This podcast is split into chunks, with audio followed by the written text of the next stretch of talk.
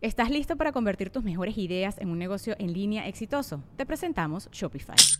Tal vez no lo sabías, pero nuestro podcast More Than Mamis es un negocio y lo empezamos por supuesto para desahogarnos y hablar sobre la maternidad, no para convertirnos en expertas de ventas y del e-commerce. Así que sí, necesitábamos ayuda para vender nuestro merch y poner en marcha nuestra tienda. ¿Y cómo suena con Shopify?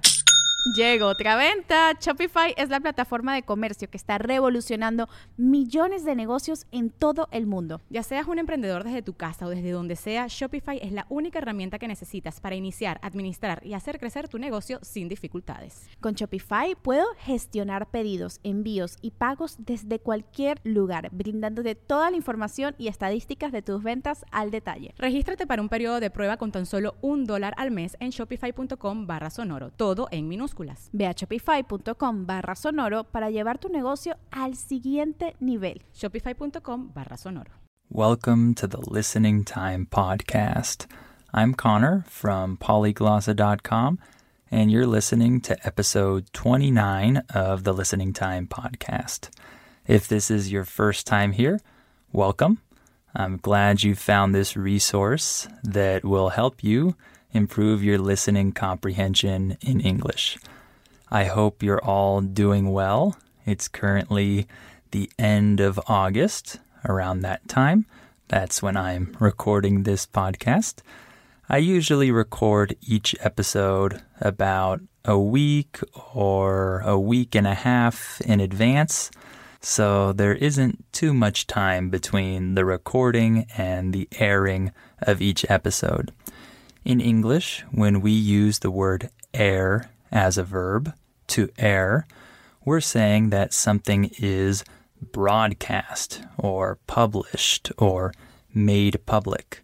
So if I say the episode aired in March, I'm saying that this episode was published in March.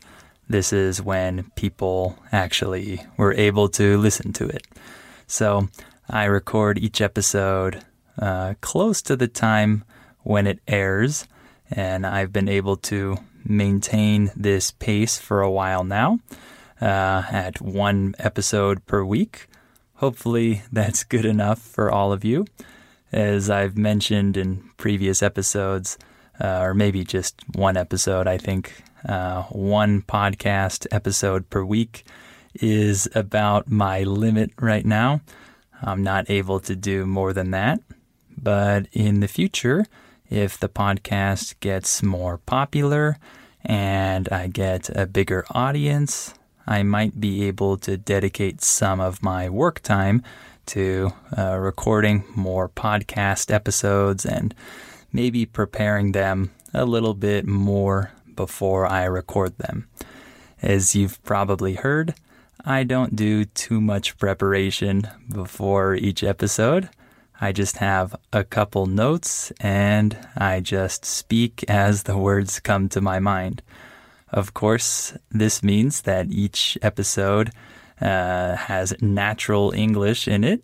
I'm just talking as I think, right? I'm not reading anything.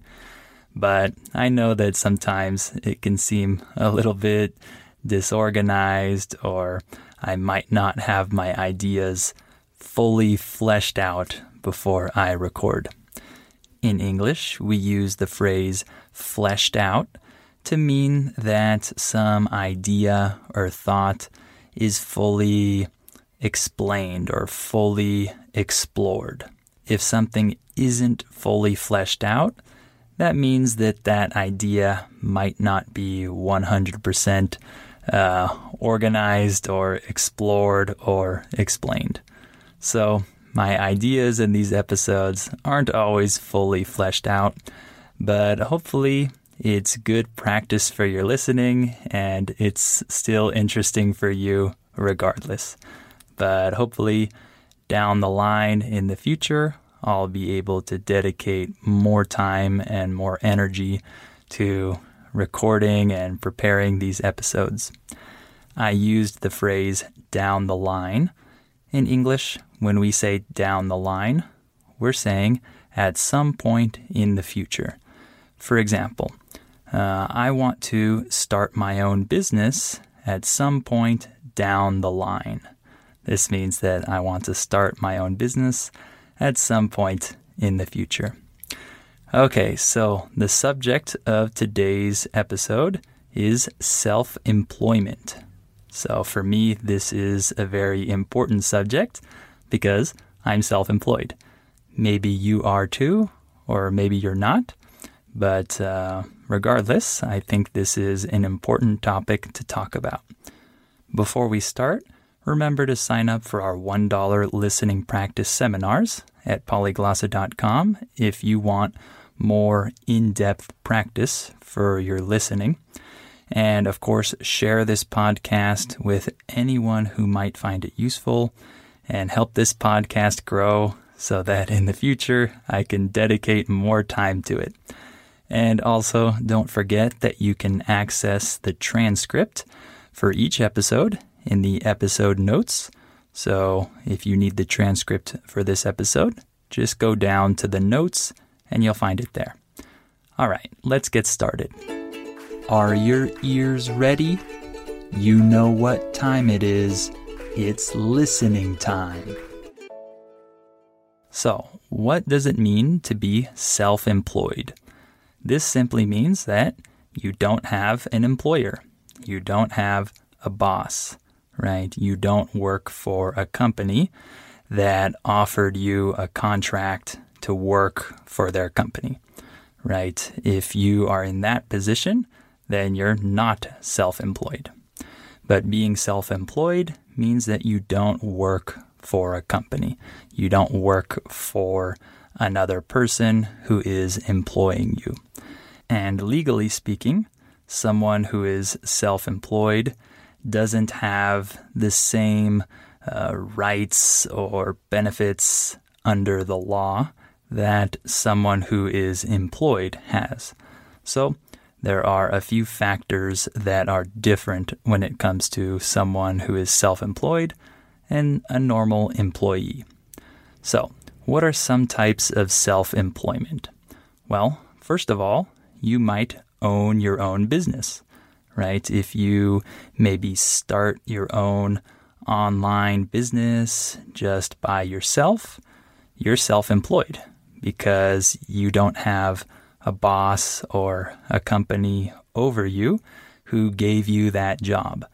You are creating your own wealth, right? You are your own boss. So, this is one type of self employment. Another type of self employment is freelancing.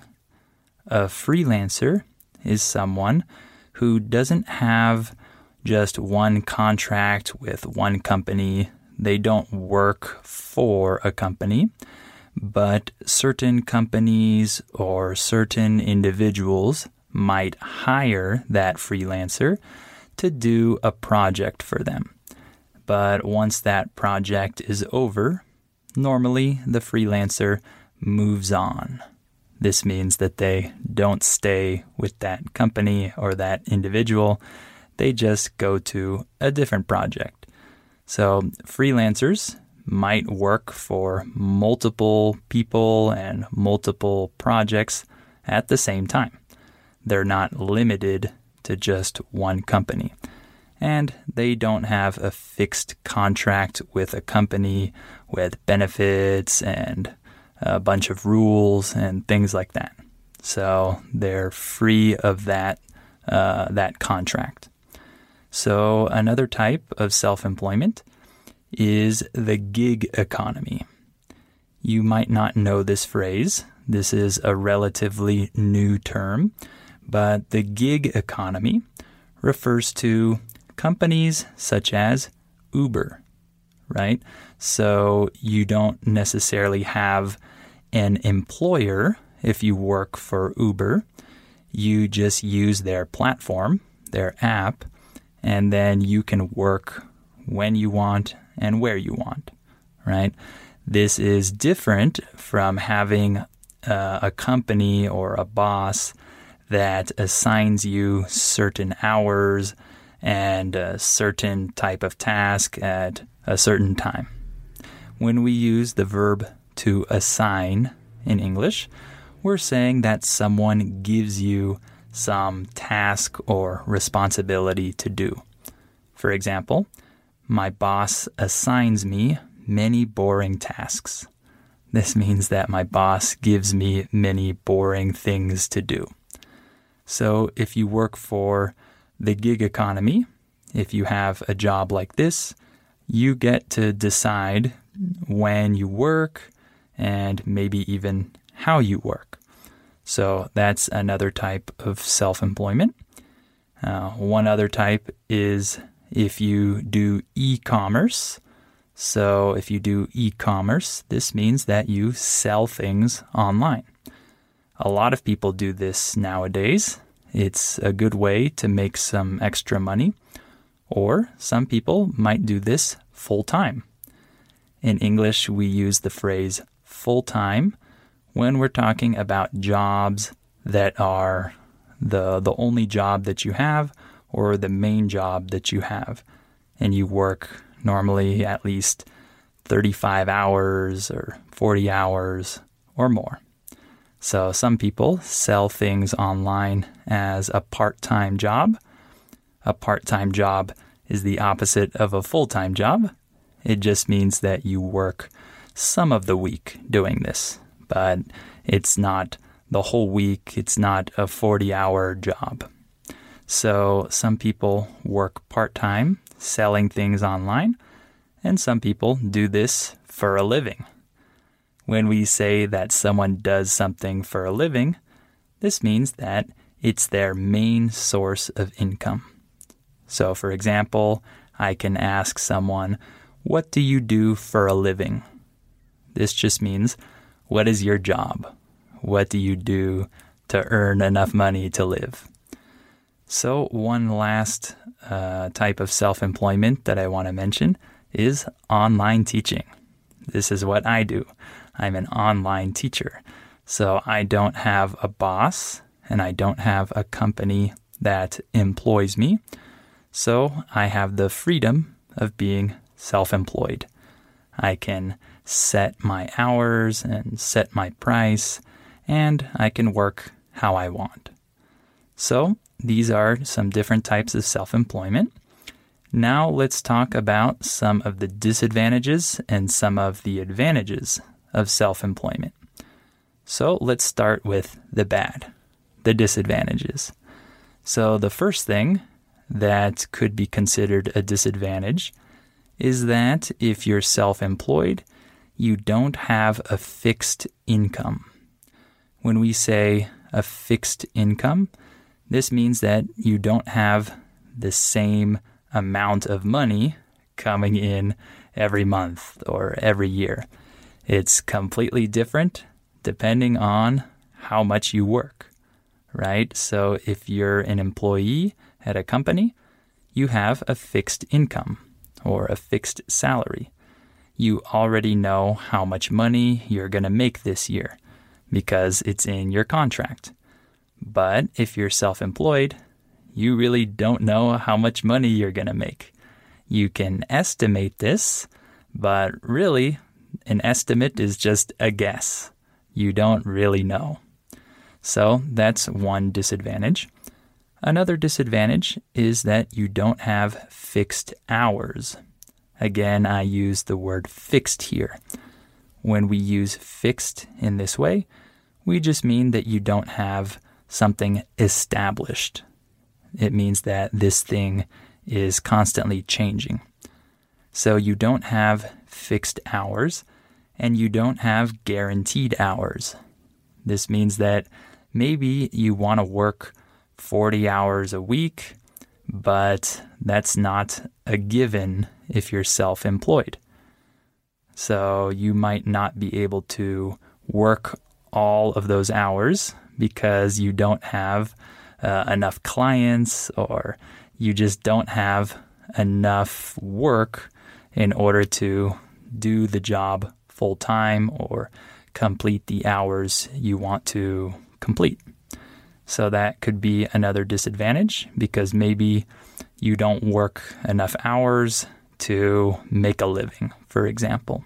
And another disadvantage, this is one of the biggest ones, is that you don't have benefits that other employees have. So, in English, when we talk about benefits in the context of jobs, we're talking about things like insurance, uh, paid holiday days, or retirement plans, things like that, right? If you're an employee at a company, usually you have these types of benefits if you work full time. For example, you probably get your health insurance subsidized.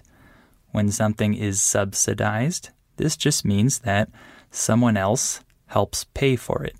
So, for example, in the US, if you have a full time job, this means that your employer has to pay a large percentage of your health insurance. So, this is a big advantage in the US because health insurance is very expensive. So, that's one benefit that you miss out on if you're self employed. When you miss out on something, this just means that you don't get it or you don't experience it, for example. And another benefit that you don't get is paid time off. We sometimes call this PTO. So, other employees might have some paid time off during the year. They might be able to take some vacation days, uh, and they'll be paid for these days, even though they don't work. If you're self employed, you obviously don't get this benefit, right? If you don't work, you don't get paid. So you don't really have any paid vacation. You can take a vacation because you make your own schedule, but it will be an unpaid vacation. And of course, there are no retirement plans or things like that connected to your job if you work as a self employed individual. So you have to take care of all of that on your own. So you miss out on those benefits. So, one more disadvantage of being self employed, at least in the US, is that you have to pay more tax. So, in the US, normally uh, employees have to pay a certain percentage of their income as payroll tax. Payroll tax includes Social Security and Medicaid. These are government programs uh, that are funded with our tax money. So, employees have to pay, I think, about seven or seven and a half percent of their paycheck uh, and what happens is that the employer pays another 7% or so uh, to cover this tax. Those aren't the exact numbers, I'm just estimating, but it's around there. So the employer and the employee both pay about half of this amount that is owed to the government, this payroll tax. But if you're self employed, you don't have an employer to pay the other half of this money. So you have to pay the full amount. So you have to pay almost double of what other taxpayers pay. So that's one last disadvantage. Now let's talk about some advantages. Number one, you're your own boss. You don't have any boss you don't have anyone who's telling you what to do. You can work however you want. You can create uh, your own style, your own environment, and really you get to set the rules. This is really cool. Most people really like this. Uh, it's a great advantage of being self employed. Another advantage is that you get to set your own schedule. So, in a normal job, if you're an employee at a company, they create your schedule. They tell you you're going to start at 9 a.m. and you're going to end at 6 p.m., for example. If you're self employed, you don't have these same restraints. The word restraint just means some type of limit, something that limits you. So if you're self employed, you get to decide what hours you work and what hours you don't work. For example, in the past, I used to start my work at around 9 a.m. every day.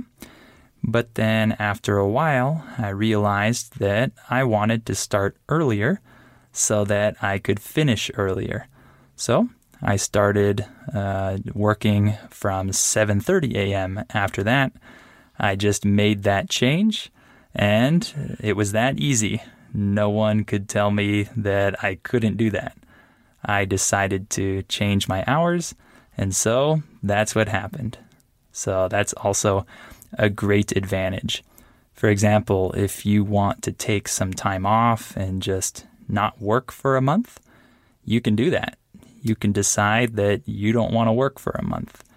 Of course, you're not going to get paid for this time because you don't have an employer who pays you uh, for these days. But if you want, you can take all of these days off. You don't have to work. So I've done this several times. Like, for example, the first time I went to Europe, I took uh, many days off. I worked very little throughout that time, and it was okay. I didn't have a boss uh, who could tell me that I couldn't go on, on that trip. I just went and changed my own schedule. So that's a huge advantage, in my opinion. Uh, another thing that could be an advantage is that many people who are self employed can set their own price depending on uh, what they do. Maybe they sell something and they can set the price that they want. Or, like me, you might give classes, you might teach something, and you can also set the price of your classes.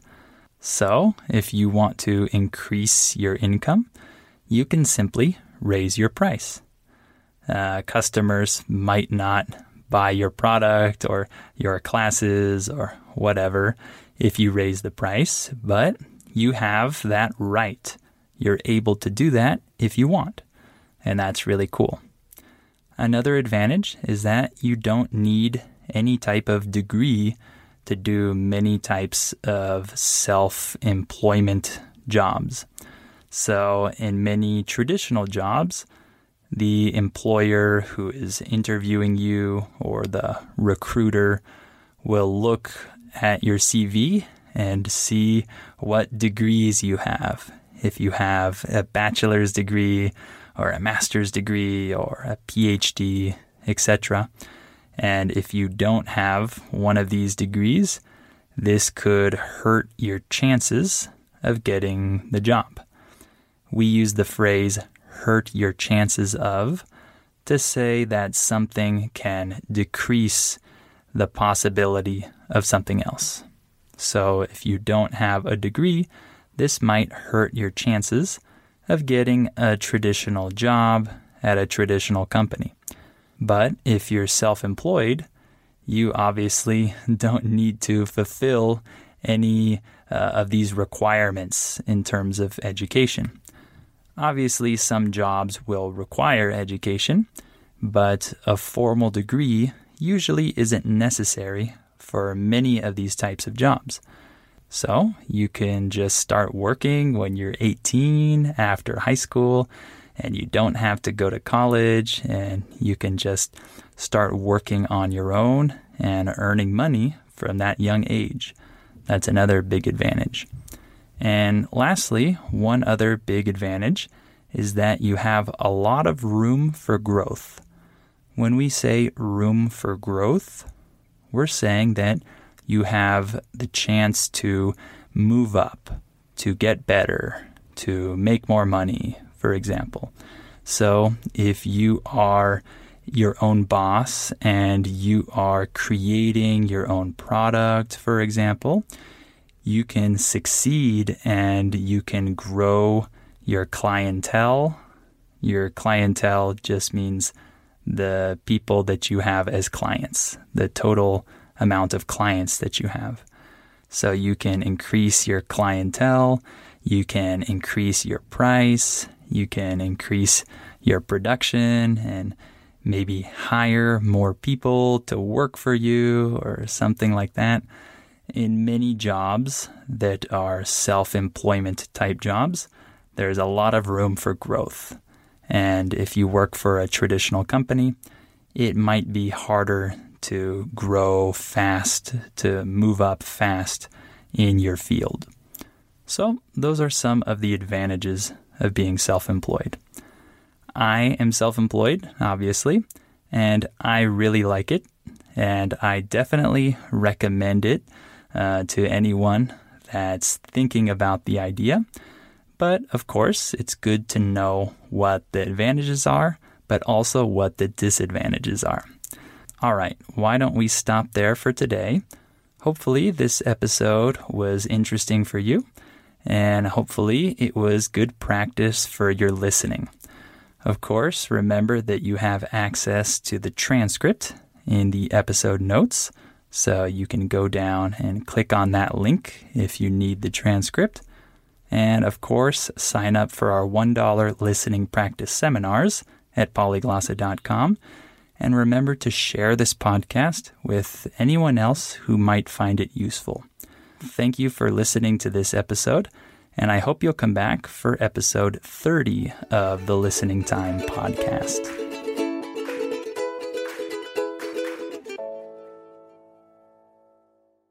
Before we continue, let me tell you about our sponsor, Rosetta Stone. As you all know, learning a language is challenging. Well, Rosetta Stone is a great tool that can help you with this challenge so you can improve your English or learn any of the other 25 languages that it offers. Rosetta Stone has helped millions of people learn foreign languages over the last 30 years. The idea behind Rosetta Stone is to provide you with a more natural and intuitive language learning method compared to other types of courses. Instead of focusing on tests, drills, or boring memorization, Rosetta Stone helps you develop your language skills naturally using interesting stories, dialogues, and visuals. In this way, you'll learn the language a little more like a child learns their first language, not just by memorizing things, but through engaging exposure to the language. Rosetta Stone is also convenient to use because of the flexibility of its lessons. They're full of helpful content, but they're also pretty short, and you can do them whenever you have the time. This will help you work them into your schedule more easily. And one other cool feature that Rosetta Stone has is its speech recognition tool called TruAccent. It can detect the differences between your pronunciation and a native speaker's pronunciation,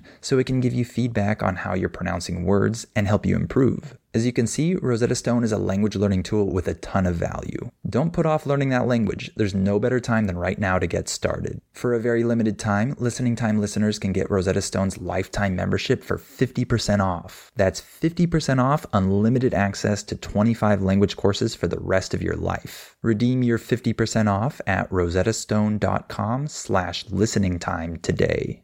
With the Lucky Land slots, you can get lucky just about anywhere. This is your captain speaking. Uh, we've got clear runway and the weather's fine, but we're just going to circle up here a while and uh, get lucky. No, no, nothing like that. It's just these cash prizes add up quick. So I suggest you sit back, keep your tray table upright, and start getting lucky. Play for free at LuckyLandSlots.com. Are you feeling lucky? No purchase necessary. Void where prohibited by law. 18 plus terms and conditions apply. See website for details.